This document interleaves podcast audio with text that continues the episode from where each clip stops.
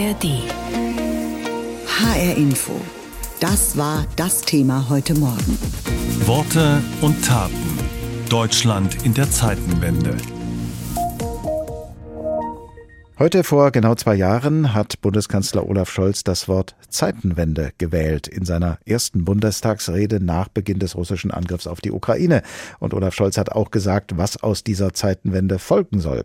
Das ist heute Morgen das Thema hier bei uns und unser Berliner Hauptstadtkorrespondent schaut jetzt mal zurück auf die Worte von damals und auf die Taten danach. Zeitenwende, ein Wort schrieb Geschichte, heute schon, oft zitiert, die Rechte am Original gehören ihm. Der 24. Februar 2022 markiert eine Zeitenwende in der Geschichte unseres Kontinents. Fast zwei Jahre, so schien es, reiste der Kanzler danach im Schlafwagen durch die Zeitenwendezeit, schob vieles an, organisierte ein Sondervermögen von 100 Milliarden für die Bundeswehr, aber keine Zumutungen.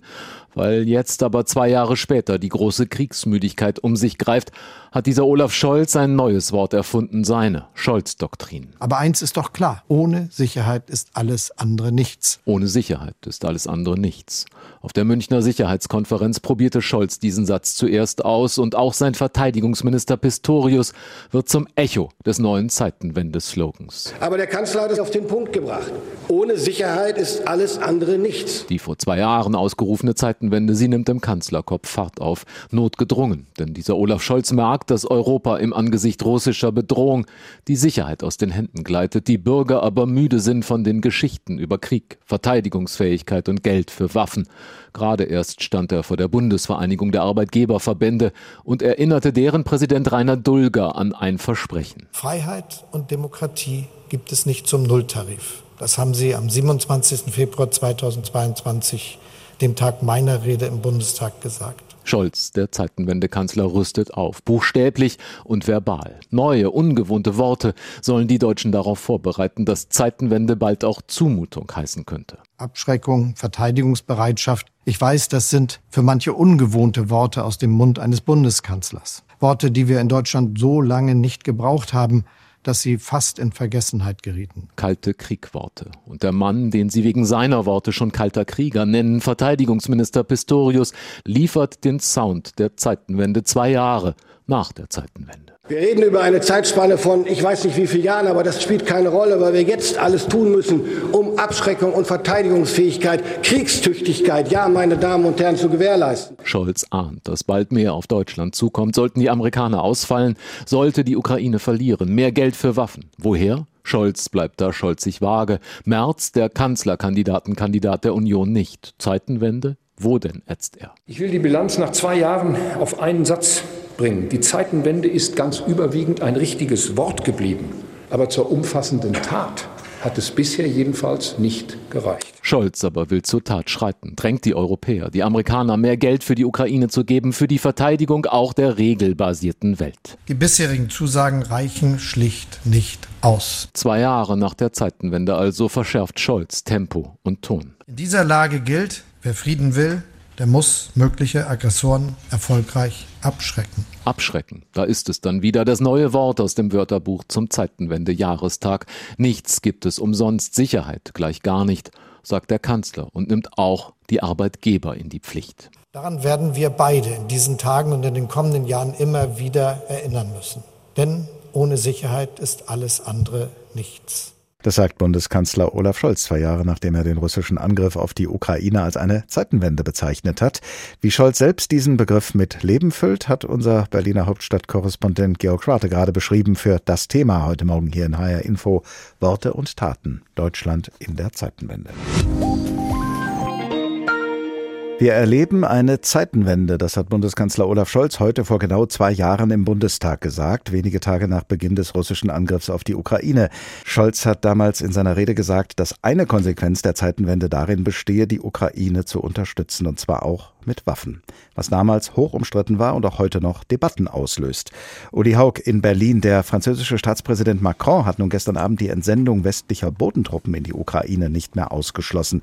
Wo zieht denn der Bundeskanzler die Grenze bei der militärischen Unterstützung der Ukraine? Also der Kanzler zieht die Grenze bislang zumindest deutlich früher. Wir hatten ja gestern hier in Berlin eine Diskussion um die Lieferung der sogenannten Taurus Marschflugkörper an die Ukraine und Scholz hat sich klar dagegen ausgesprochen gesprochen und Teil seiner Begründung war eben, dass dafür Bundeswehrsoldaten in die Ukraine entsendet werden müssten, um diese Taurus-Marschflugkörper entsprechend zu programmieren. Da gibt es auch Zweifel an dieser Argumentation, aber aus Scholz Sicht wäre damit eben schon diese Grenze überschritten. Insofern ist seine öffentliche Position noch weit entfernt von Emmanuel Macron. Ein wichtiger Satz in der Zeitenwendenrede des Bundeskanzlers vor zwei Jahren lautete ja, Zitat, im Kern geht es um die Frage, ob wir die Kraft aufbringen, Kriegstreibern wie Putin Grenzen zu setzen. Das setzt eigene Stärke voraus. Zitat Ende. Die Bundesregierung hat daraufhin ein Sondervermögen von 100 Milliarden Euro für die Bundeswehr beschlossen. Wie viel stärker ist die Bundeswehr denn dadurch geworden? Also mir hat ein lang gedienter General mal gesagt, es sei einfach gewesen, Material und Munition abzubauen. Das Aufbauen, das dauert aber umso länger. Es hat Verbesserungen gegeben, beispielsweise bei der persönlichen Ausrüstung der Soldaten. Man hat große Waffensysteme nachbestellt, beispielsweise Transporthubschrauber, beispielsweise F-35 Kampfjets aus amerikanischer Produktion, aber die stehen eben noch nicht auf dem Hof.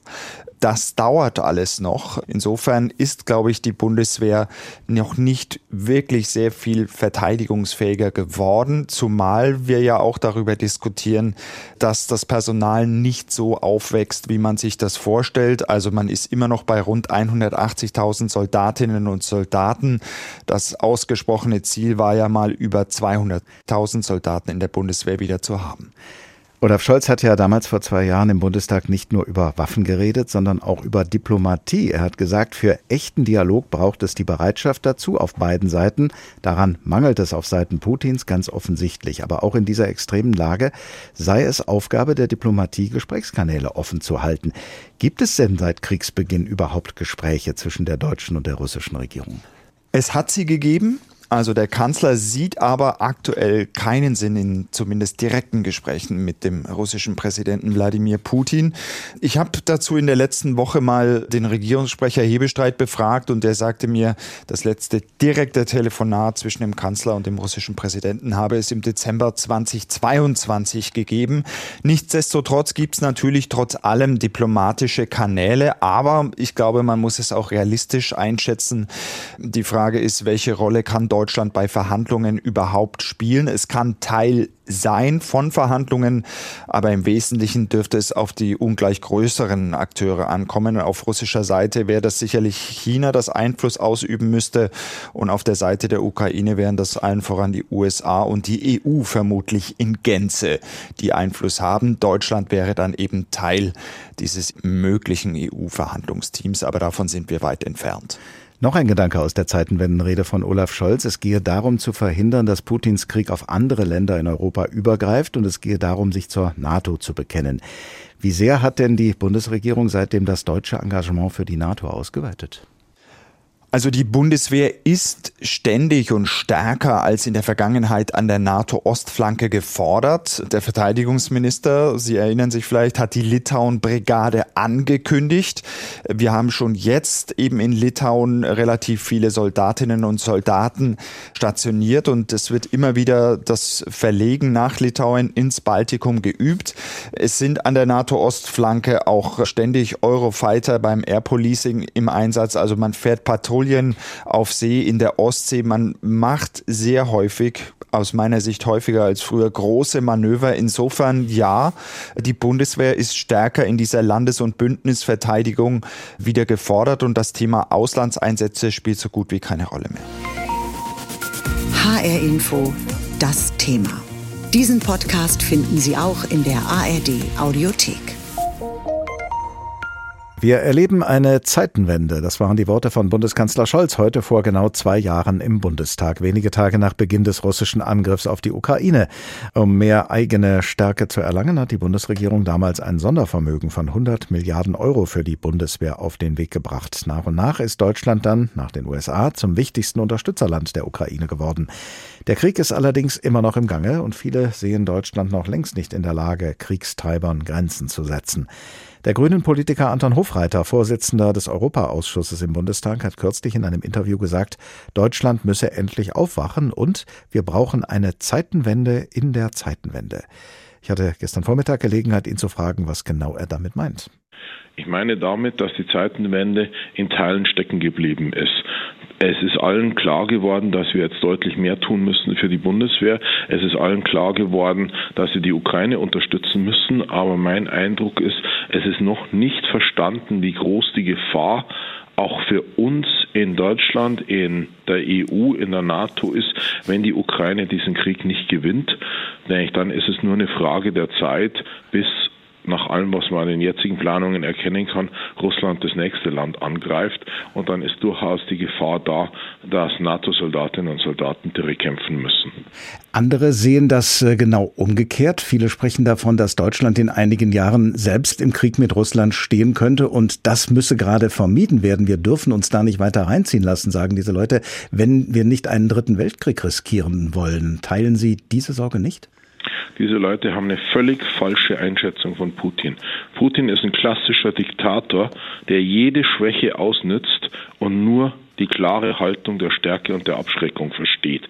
Und diese Leute sorgen mit dafür, dass Putin immer aggressiver wird und erreichen am Ende genau das Gegenteil von dem, was sie scheinbar wollen, nämlich sie erreichen, dass Putin die NATO angreift und wir am Ende im direkten Konflikt sind. Nun hat Deutschland in den letzten zwei Jahren sicherheitspolitisch schon einen sehr weiten Weg zurückgelegt. Am Anfang wollte die Bundesregierung nur Schutzhelme liefern, inzwischen sind es Kampfpanzer. Deutschland gibt so viel Geld aus für die Ukraine-Hilfe wie kein anderes Land in der Europäischen Union, hat politisch mit Russland komplett gebrochen. Ist das zu wenig? Deutschland hat wirklich, das sagen Sie absolut zu Recht, einen Riesenweg zurückgelegt und wir haben auch sehr viel erreicht und das darf man auch nicht kleinreden. Aber am Ende kommt es nicht darauf an, was wir relativ erreicht haben, sondern am Ende kommt es darauf an, dass wir die Ukraine so stark unterstützt haben, dass sie diesen Krieg gewinnen kann. Nämlich nur dann haben wir eine Chance, dass dieser Krieg einigermaßen schnell zu Ende geht. Das Wichtigste ist, diesen Krieg möglichst schnell zu Ende zu bringen. Und das passiert nur dann, wenn wir die Ukraine so stark unterstützen, dass Putin versteht, dass er seine Ziele auf militärischem Weg nicht erreicht. Erst dann wird er verhandlungsbereit. Und Sie glauben tatsächlich daran, dass das machbar ist, dass die Ukraine diesen Krieg tatsächlich gewinnen kann? In einer neuen Umfrage zweifelt eine Mehrheit der Menschen in Europa genau daran. Das kommt schlichtweg darauf an, was wir tun. Die Wirtschaftskraft von Europa ist deutlich, deutlich höher als wie die von Russland. Allein die Wirtschaftskraft der Bundesrepublik ist deutlich höher. Wir sind das drittwirtschaftlich stärkste Land der Welt, weil wir inzwischen Japan überholt sind. Wir sind die zweitmächtigste Demokratie der Welt. Das heißt, wenn wir das wollen, und die Ukraine ausreichend unterstützen, dann wird das möglich sein. Dafür ist Geld nötig. Nehmen wir jetzt mal an, es kommt ein weiteres Sondervermögen für die Bundeswehr. 300 Milliarden Euro sind da zurzeit im Gespräch. Und Deutschland gibt dann jedes Jahr zwei Prozent seines Bruttoinlandsprodukts für die Verteidigung aus, so wie es die NATO-Regeln ja auch vorsehen. Das Geld fehlt aber dann an anderer Stelle, zum Beispiel beim Klimaschutz. Wie wollen Sie das denen erklären, die Ihre Partei, die Grünen, gerade auch wegen des Klimaschutzes gewählt haben? Erstens mal bin ich fest davon überzeugt, dass wir temporär die Schuldenbremse aufheben und auch reformieren müssen. Wir brauchen nicht nur, um die Sicherheit dieses Landes zu garantieren, mehr Geld für die Bundeswehr, also für Waffen und Munition, sondern wir müssen auch die Infrastruktur stärken. Und da geht es auch um die Energieversorgung und das hilft dann nebenbei auch dem Klimaschutz. Aber ich glaube, es muss allen klar sein und den Wählerinnen und Wählern der Grünen ist meiner Beobachtung das sehr klar, dass wenn wir Russland jetzt nicht auch konventionell abschrecken, die Gefahr groß ist, dass Russland weitere Länder angreift. Gerade die Wandlung Ihrer Partei, der Grünen, seit Kriegsbeginn ist bemerkenswert. Noch weiter weg vom Pazifismus und hin zu Aufrüstung und Waffenlieferungen an die Ukraine. Ist Ihnen, Herr Hofreiter, diese Wandlung manchmal selbst nicht ganz geheuer? Ich finde das einfach eine bittere Erkenntnis, dass das notwendig ist. Aber ich glaube, man sollte sich trotzdem darüber im Klaren sein, warum machen wir das alles? Erstens, um die Ukraine zu verteidigen. Zweitens, auch um die regelgebundene Ordnung zu verteidigen. Nicht das Ziel von Putin, Xi und den anderen Diktatoren ist es, die regelgebundene Ordnung dauerhaft zu zerstören. Und wenn es ihnen gelingt, die regelgebundene Ordnung dauerhaft zu zerstören und das Recht durch das Recht des Stärkeren zu ersetzen, dann haben wir überhaupt keine Chance mehr, dass wir irgendwann wieder zur Abrüstung und zu einem vernünftig regelgebundenen Umgang miteinander kommen. Deswegen mit dieser Aufrüstung verteidigen wir so bizarr es klingt, auch die zukünftige Chance, jemals wieder abrüsten zu können und jemals wieder sozusagen einen vernünftigen, zivilisierten Umgang zwischen den Staaten durchzusetzen. Heute, genau vor zwei Jahren, kam der Deutsche Bundestag zu seiner ersten Sitzung seit Beginn des Ukraine-Kriegs zusammen. Der Schock darüber, dass der russische Präsident Wladimir Putin tatsächlich einen Angriffskrieg gegen die Ukraine begonnen hatte, war den versammelten Abgeordneten damals deutlich anzusehen. Die Welt, die wir bis dahin kannten, gibt es nicht mehr. So haben es sinngemäß viele formuliert, die damals im Bundestag gesprochen haben. Und der Bundeskanzler Olaf Scholz hat dafür den Begriff Zeitenwende gebraucht. Ein großes Wort. Aber auch die Debatten, die heute, zwei Jahre später in Deutschland geführt werden, infolge des Ukraine-Kriegs, sind alles andere als klein.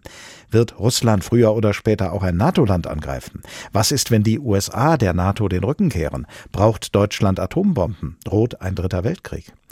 Dr. Tobias Bunde ist Politikwissenschaftler an der Hertie School of Governance Berlin und Forschungsdirektor bei der Münchner Sicherheitskonferenz. Und gestern Nachmittag habe ich mit ihm gesprochen. Ist die Dimension dieser Zeitenwende noch größer, als die meisten von uns und auch die meisten der politisch Verantwortlichen das damals eingeschätzt haben? Ich fürchte, das ist der Fall. In Deutschland wird ja häufig, wenn man an den Begriff der Zeitenwende denkt, davon gesprochen, dass es nun darum gehe, mehr Geld für Militär auszugeben, die Ukraine stärker zu unterstützen. Meine eigene Definition der Zeitenwende wäre noch ein bisschen größer. Und zwar, dass wir eigentlich damit zu tun haben, dass die wesentlichen außenpolitischen Gewissheiten, auf denen die deutsche Außenpolitik zumindest seit Ende des Kalten Krieges beruhte, erodieren. Im Sicherheitsreport der Münchner Sicherheitskonferenz, für den Sie ja mitverantwortlich sind, heißt es, das bisherige Geschäftsmodell Deutschlands ist wirtschafts- wie sicherheitspolitisch obsolet. Wie muss sich Deutschland denn konkret verändern? Ja, dieser Report, der, der stammt schon von 2020. Ähm, da haben wir diesen Begriff der Zeitenwende auch schon genutzt. Ich glaube, erstmal ist wichtig zu verstehen, dass die wesentlichen Bedingungen, Erfolgsbedingungen für Deutschland sich massiv geändert haben in den letzten Jahren. Wir waren als Bundesrepublik Deutschland quasi perfekt an die Bedingungen der Zeit nach dem Ende des Kalten Kriegs angepasst. Also kein Land hat sich eigentlich besser darin eingerichtet, sowohl politisch, militärisch, wirtschaftlich, aber eben auch intellektuell. Das war sehr bequem für uns. Und all diese Dinge stehen jetzt heute in Frage. Wir wissen nicht mehr, ob die USA dauerhaft europäische Sicherheit garantieren. Die Zukunft der Europäischen Union wird von einigen Kräften in Frage gestellt. Russland ist ganz klar kein Partner. Wir sind uns nicht sicher, wie es mit China ist. Der Krieg ist zurück. Und die Zukunft der liberalen Demokratie sieht auch ein bisschen düster aus. Genau, all das zu erkennen, Herr Bunde, ist ja sicherlich schon mal ein erster Schritt zu einer Veränderung. Aber was muss geschehen? Jetzt mal abgesehen davon, dass wir Waffen und Panzer an die Ukraine liefern, kein Gas mehr aus Russland beziehen und dabei sind, kräftig aufzurüsten. Was muss, gerade wenn Sie die Zeitenwende ja auch weiter fassen, als das möglicherweise der Bundeskanzler getan hat, was muss geschehen? Genau, also das erste ist eben der Punkt, dass Deutschland und Europa einfach deutlich mehr für die eigene Sicherheit investieren müssen. Da gibt es ja Berechnungen auch von den Kollegen vom Institut der deutschen Wirtschaft oder vom IFO in München, die sagen, dass die Friedensdividende seit 1990 so in etwa 600 Milliarden Euro beträgt. Das haben wir uns gespart. Das war schön. Wir konnten das Geld für andere Dinge ausgeben. Aber jetzt ist es notwendig, dass wir eben in diesem Bereich auch stärker investieren. Wir müssen gleichzeitig unsere Partnerschaften auf den Prüfstand stellen, schauen, in welchen Bereichen wir zu abhängig sind von autoritären Staaten. Wir müssen in vielen Bereichen schauen, dass wir resilienter werden. Das sind große Aufgaben und die werden alle nicht von heute auf morgen gelöst werden. Aber der erste Schritt wäre für mich zumindest, dass man die Dimension dieser Aufgabe zur Kenntnis nimmt und sich entsprechend darauf vorbereitet. Die kleinen Trippelschritte, die wir zum Teil unternommen haben, werden dafür nicht ausreichend sein. Vielen geht all das, was Sie jetzt erläutert haben, womöglich viel zu weit. Es gibt ja viele Menschen, die Angst haben vor dem, was da auf uns zukommen könnte. Angst insbesondere davor, dass Deutschland in einen Krieg mit Russland verwickelt wird. Worin liegt aus Ihrer Sicht denn die größte Gefahr? Ich möchte diese Gefahr gar nicht kleinreden und alle, die sich darüber erheben, dass der Bundeskanzler sehr genau darüber nachdenkt, was er tut. Politische Verantwortungsträger in dieser Zeit haben schwierige schwierige Entscheidungen zu treffen. Und auf der anderen Seite muss man, glaube ich, sehen, dass, dass wir dieser ganzen Debatte nicht aus dem Weg gehen können. Wir können natürlich versuchen, die Augen davor zu verschließen und hoffen, dass diese Aufgaben an uns vorbeigehen. Aber selbst wenn der Krieg in der Ukraine morgen vorbei sein sollte, heißt das nicht, dass der Frieden in Europa zurück ist. Wir werden uns auf absehbare Zeit mit einem revisionistischen Russland auseinandersetzen müssen und sind darauf gegenwärtig nicht gut vorbereitet. Und gleichzeitig damit das hier nicht so pessimistisch klingt, ist, glaube ich, auch klar, dass wir weiterhin die Ressourcen haben, um uns entsprechend darauf vorzubereiten. Wir stehen nicht alleine da. Die EU ist da, die NATO funktioniert im Wesentlichen. Hoffen wir, dass es mit den USA auch so bleibt.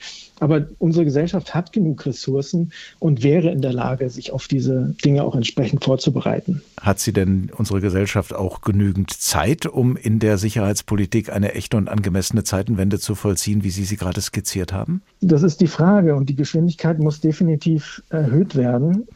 Ganz klar muss man sagen, dass wir gegenwärtig nicht in der Lage wären, uns allein zu verteidigen. Illusionen darüber, dass, dass Europa ohne die USA verteidigungsfähig sein könnte oder sowas, dem muss man begegnen. Das heißt, wir werden eine Lösung finden müssen. Ganz klar ist aber auch, dass wir möglichst schnell aus diesem Zustand herauskommen müssen und uns darum bemühen müssen, stärker auf eigenen Beinen zu stehen. Idealerweise eben gemeinsam mit den USA, aber uns auch darauf vorbereiten müssen, dass möglicherweise in Zukunft ein Präsident im Weißen Haus sitzen wird, für den Europa eben deutlich weniger wichtig sein wird und den Großteil der Verteidigungsleistung auch den Europäern zuschieben wird, was völlig legitim ist. Diesen Podcast finden Sie auch in der ARD Audiothek.